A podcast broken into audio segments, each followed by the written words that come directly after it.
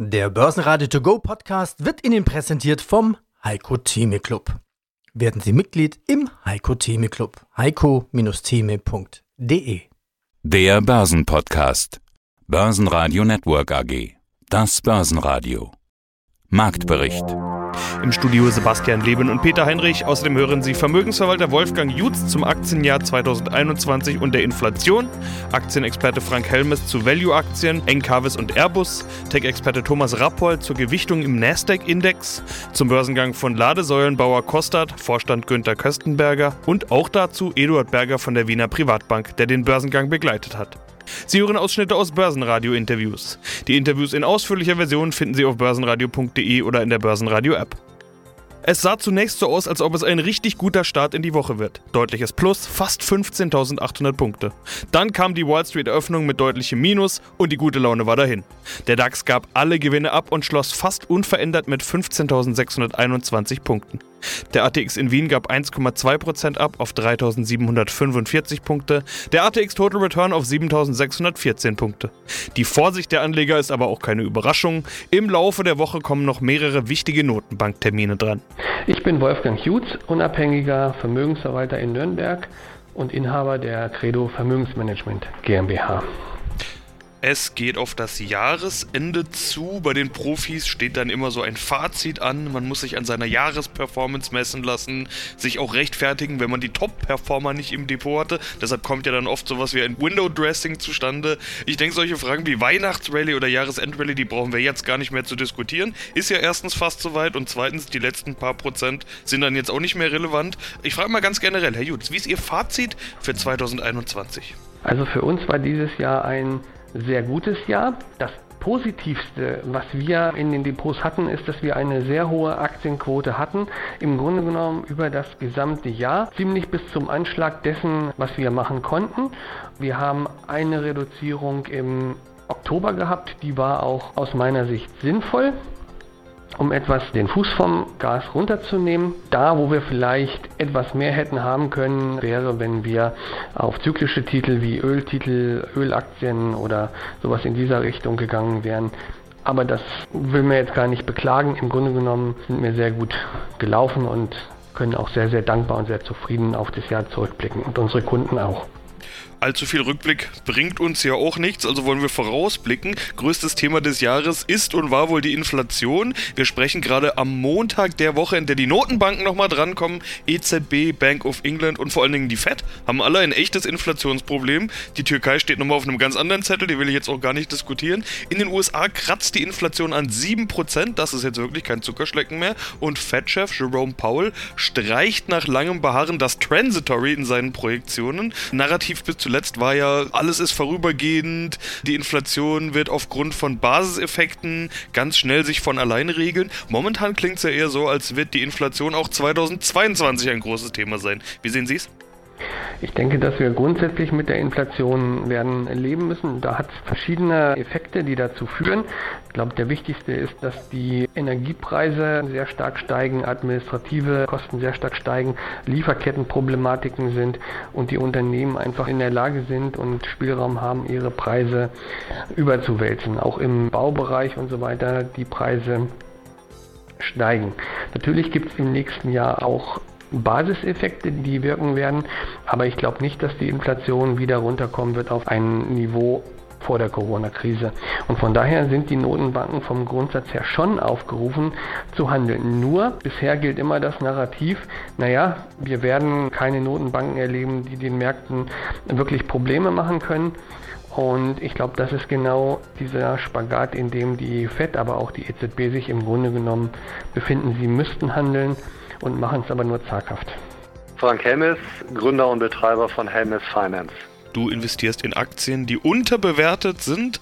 Das können klassische Value-Aktien mit Burggraben sein oder auch Wachstumswerte, wurde in der Vergangenheit ja schon einige Male drüber gesprochen.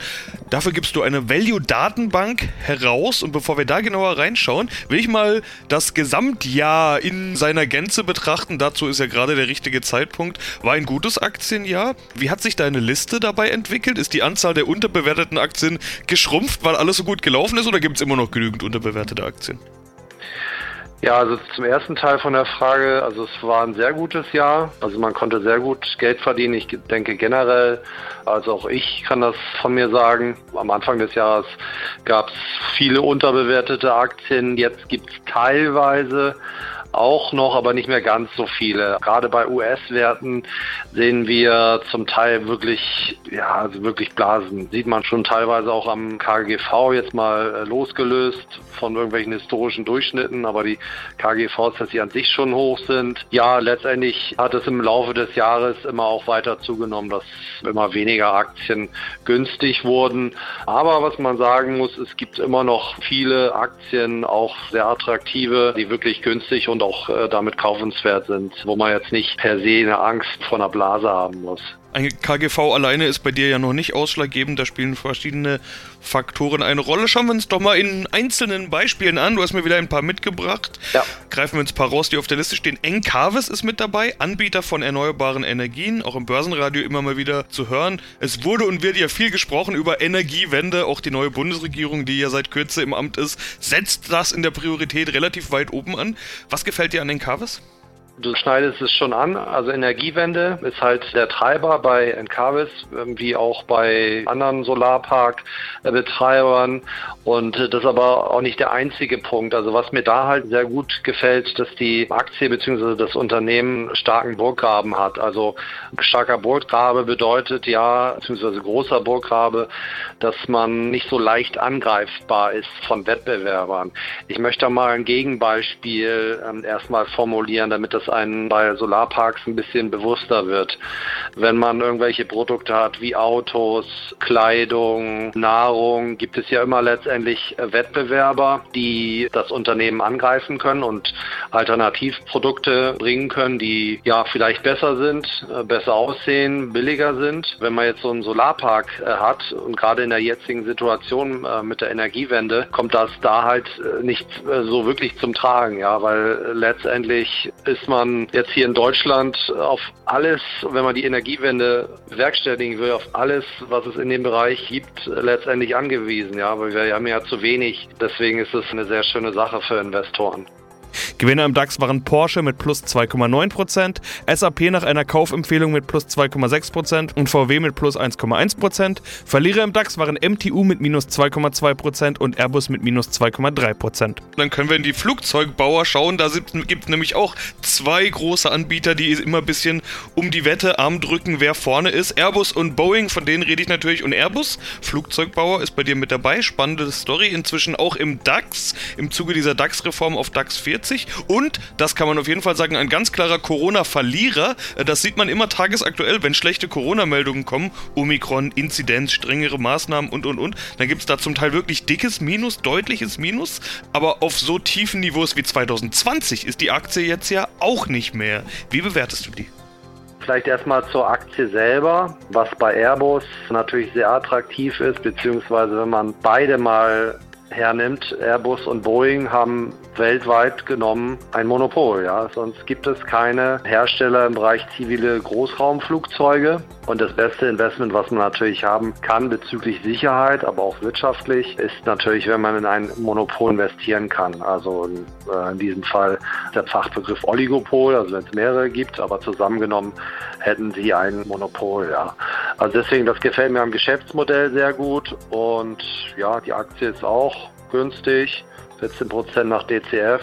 Listenkursziele auch hier weit über dem aktuellen Kurs, das heißt 33 Prozent, von daher auch institutioneller Support gegeben, was mir auch mal ganz gut dann gefällt. Von daher sehr schönes Investment. Schlusslicht im DAX war Delivery Hero mit minus 3,5 Prozent. Mein Name ist Thomas Rappold, ich bin Investment Advisor für Technologieindizes. Wenden wir uns vor Weihnachten nochmal dem Tech-Bereich zu. Nicht alle sind Gewinner, es gibt auch Verlierer. Beispiel Nasdaq. Nasdaq hat so eine starke Konzentrierung, dass acht Titel eine Gewichtung von 50% ausmachen zum Beispiel. Wie sieht denn die Performance allgemein bei den Tech-Werten aus? Ja, Peter, du sagst es, das Bild, man muss hinter die Glaskugel schauen. Es ist tatsächlich so, dass die großen Player letzte Woche wieder Apple mit einem Zuwachs von 7, 8 Prozent natürlich durch die hohe Marktkapitalisierung dann den Index stark beeinflussen in eine Richtung. Aber man muss dann in die Box reinschauen, was sich drin verbirgt. Und was sehr interessant ist, ist, dass von 50 IPO-Neuemissionen, also Börsengängen in diesem Jahr, 49 Werte deutlich unter Wasser sind. Das heißt, wo Anleger äh, nur Verluste produziert haben. Am, am, herausragendsten sicherlich Robin Hood, wo jeder gedacht hat, schnell reich zu werden, also über, diese, über diesen neuen Neo-Broker. Die Kurse sind seither, seit dem IPO, bei dem Wert um 75 Prozent eingebrochen. Ja, das ist schon, schon eine brutale Zahl. Trotzdem stellt man sich ja immer wieder die Frage, wenn eine Aktie zurückgekommen ist, lohnt sich vielleicht der Einstieg. Katie Wood deckt sich mit Robin Hood Aktien ein, hatte ich als Meldung gesehen. Hm, vor und sogar nach der Cyberattacke. Wer ist Robin Hood? Das hast du uns gerade erklärt. Wer ist Katie Wood? Ja, und was ist das mit der Cyberattacke? Ja, Katie Wood ist sozusagen das Gegenstück zu Warren Buffett, kann man sagen, das, das neue Investment-Darling, dann, obwohl sie auch schon Mitte 60 ist, also die jüngste ist sie auch nicht mehr, die mit ihren ARK Investment ETFs dort eigentlich für große Wetten im Tech-Bereich steht. Sie wurde bekannt in den letzten Jahren als äh, sozusagen als Evangelistin für Tesla, hat sehr stark in ihren Indizes Tesla übergewichtet, dort stark profitiert. Dieses Jahr ist der Stern aber deutlich gefallen und sie zählt sicherlich in die Ecke, kann man sagen, der Gurus. Ob positiv oder negativ, das müssen Anleger selber beachten. Jedenfalls hat sie dieses Jahr eine deutliche negative Performance eingefahren. Und da gehört, äh, wie sagt man, Klappern gehört zum Handwerk, ist da ein Punkt. Bei Robin Hood würde ich sagen, würde ich die Teilung von vielen Experten eigentlich die Meinung teilen. Robin Hood hat eigentlich kein nachhaltiges Geschäftsmodell an der, an der Stelle und ist kein wirklicher Disruptor, also der etwas wirklich fundamental Neues bringt. Sie haben zwar das Thema Brokerage demokratisiert, vordergründig, indem sie sagen, sie machen das ohne Gebühren. Tatsächlich holen sie sich die Gebühren aber im Hintergrund dann, wie auch in Deutschland zum Beispiel bei einer Trade Republic, was für Anleger nicht zwingend so vorteilhaft sein muss, dann wie jetzt die Europäische Kommission jetzt auch festgestellt hat und dort ein Verfahren laufen hat, um mit dem Hinweis, ob diese Art von Handel dann eher auf Kosten der Anleger geht oder zum Vorteil. Also das steht unter, unter Aufsicht im Moment und unter starker Beobachtung. Ja, hier ist Jörg Wegener. Schönen guten Tag. Ich bin bei Wikifolio Prof Traven und unter anderem manage ich den Gebert-Indikator. Ja, und darüber wollen wir sprechen. Deine Strategie, Gebert-Indikator. Es geht auf Weihnachten zu, damit auch auf Jahresende, die Zeit der großen Rückblicke. Bei Investoren ist dann auch die Performance immer in den Fokus gerückt. Bei dir steht da ein Plus von 2,8% Das ist jetzt wirklich nicht so viel. Vor allen Dingen, wenn man bedenkt, dass bei unserem letzten Interview im Sommer noch mehr als 20% plus da standen. Jörg, damit kannst du wohl nicht zufrieden sein, oder? In der Tat, das ist tatsächlich jetzt nicht so gelaufen, wie ich mir das vorgestellt habe. Beim Gebert-Indikator nochmal vielleicht zur Erinnerung. Äh, Basis ist einmal das Euro-Dollar-Verhältnis, die Zinsentwicklung und die Inflation. Und vom halben Jahr war es so, dass die Indikatoren überwiegend negativ waren, sodass ich auf fallende Kurse gesetzt habe.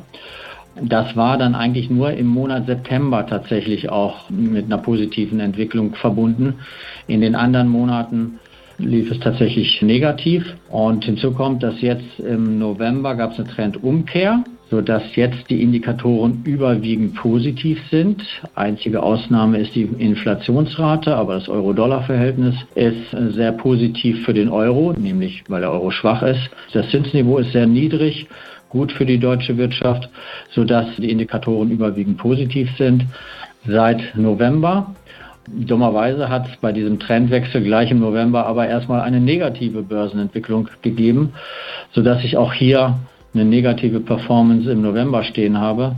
Jetzt aktuell sieht es ganz gut aus und ich rechne auch in den nächsten Monaten mit einer positiven Performance. Ich muss mich sowieso korrigieren. 2,8% hatte ich gerade gesagt. Das war heute früh. Inzwischen sind es schon 2,9%. Also es läuft zumindest Step by Step in die richtige Richtung. Aber wollen wir nochmal drüber sprechen, was denn passiert ist seit unserem letzten Interview damals? Ich habe es mir nochmal angehört. Hattest du dich nämlich so positioniert, dass du von Negativindikatoren gesprochen hast und du bist short gegangen mit einem großen Teil deines Geldes. 50% waren das damals. Hast also eine Korrektur erwartet die kam nicht und zwar bis heute nicht. Das ganze Jahr war ohne äh, Korrektur.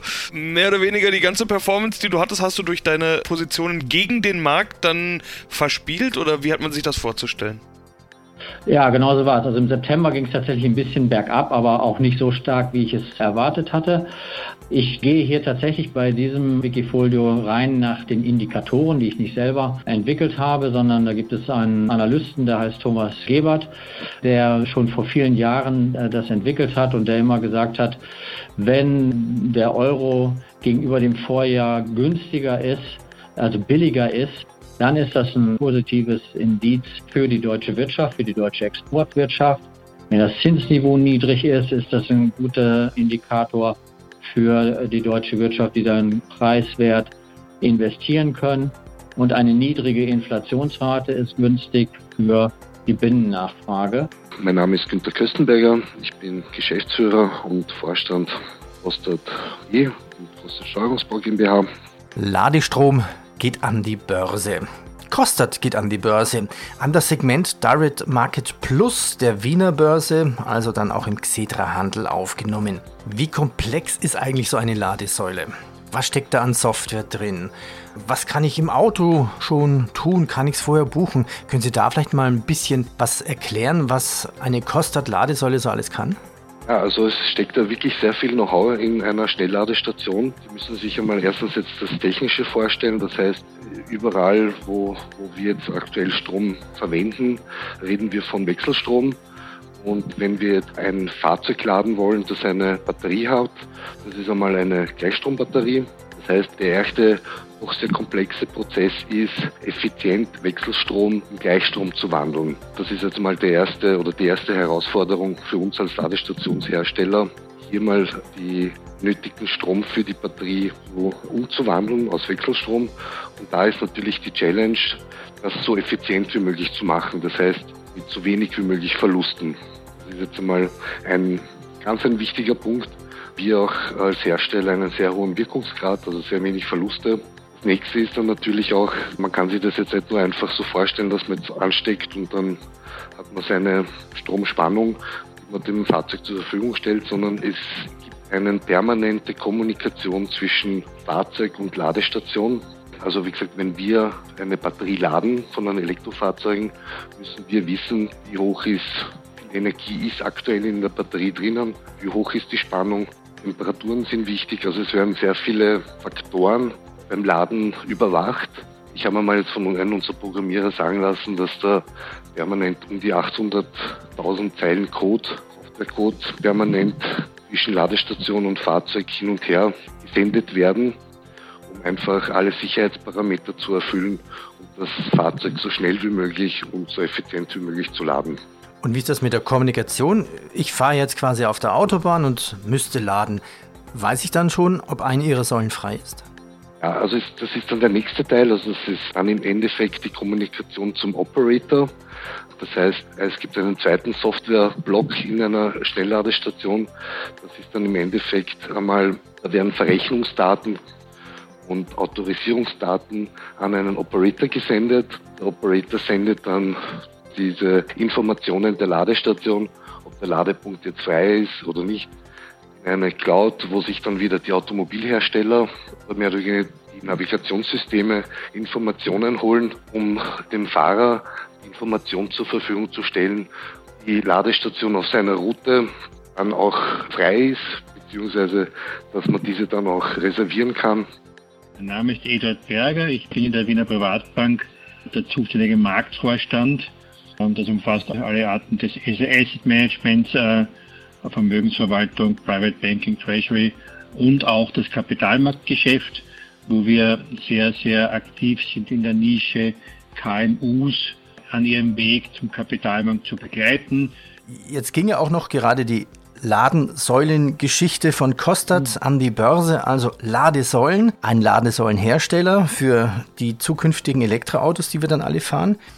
Sie waren ja auch hier begleitend tätig. In, in welche Richtung? Ja, die, die Firma Kostat, eine wunderbare Firma, ist ja begleitet vom Kapitalmarktcoach der Rosinger Gruppe, mit der wir sehr gerne zusammenarbeiten und uns quasi die Dienstleistungen in die Hände spielen, wenn man so sagen darf. Äh, wir haben da den technischen Teil übernommen, auch wie das Aktienregister quasi entsprechend zu sortieren, um es börsenzufähig zu machen, den Börsenlisting-Antrag zu stellen etc. Also da haben wir die, die technische Seite übernommen, die Betreuungsseite, die fundamentale Investmentbankarbeit sozusagen hat da die Rosinger Gruppe übernommen. Aber wir haben die Firma übernommen, dass das Aktienbuch quasi in Inhaberaktien aufzustellen und den Börsenantrag zu machen. All die technischen Nebendienstleistungen, die jetzt, wo eine Bank quasi unerlässlich ist, das, das haben wir, das haben wir gemacht. Ja. Mhm. Und die Firma selbst ist ein wunderbares Beispiel für eine, eine kleine Perle in Österreich, an die man, wenn man an der Ladesäule sein E-Auto auftankt, ja nicht sofort denken würde. Also so gesehen sind wir sehr dankbar, dass wir solche Firmen in Österreich haben, die dann auch den Weg an die Börse finden. Ich glaube auch, das ist eine schöne, richtig schöne Zukunftsstory. Sowas braucht die Börse. Absolut. Und wenn man den Marktanteil der Firma Kostet ansieht, ja, 30 Prozent in Österreich, 18 Prozent in Europa, absolut bottom-up-Fachleute in der Technik. Sie haben vollkommen recht, das sind Player, die jeder Börsenplatz zukunftsrichtet brauchen kann. Nochmal zu Kostat oder selbst unabhängig von Kostat, was macht es eigentlich für einen Sinn, zuerst ein Listing zu machen, ohne Kapitalerhöhung und dann erst später eine Kapitalerhöhung zu machen? Ja, das ist, das ist Geschmackssache, aber ich sage mal, ähm, man hat einmal den ersten Schritt gemacht, man ist einmal an der Börse, man hat die Formalitäten erledigt und kann dann den nächsten Schritt gehen. Man kann das natürlich auch Zug um Zug machen. Aber so gesehen, wie gesagt, man muss jede einzelne Situation betrachten, aber insofern sehr sinnvoll, weil ja gerade kleine Familienunternehmen in der Regel ja mit der Börse per se oder, als, oder als, der, quasi dann als aktives Mitglied der Börse ja noch keine Erfahrung haben. Börsenradio Network AG Marktbericht der Börsenradio To Go Podcast wurde Ihnen präsentiert vom Heiko Theme Club. Werden Sie Mitglied im Heiko Theme Club. heiko-theme.de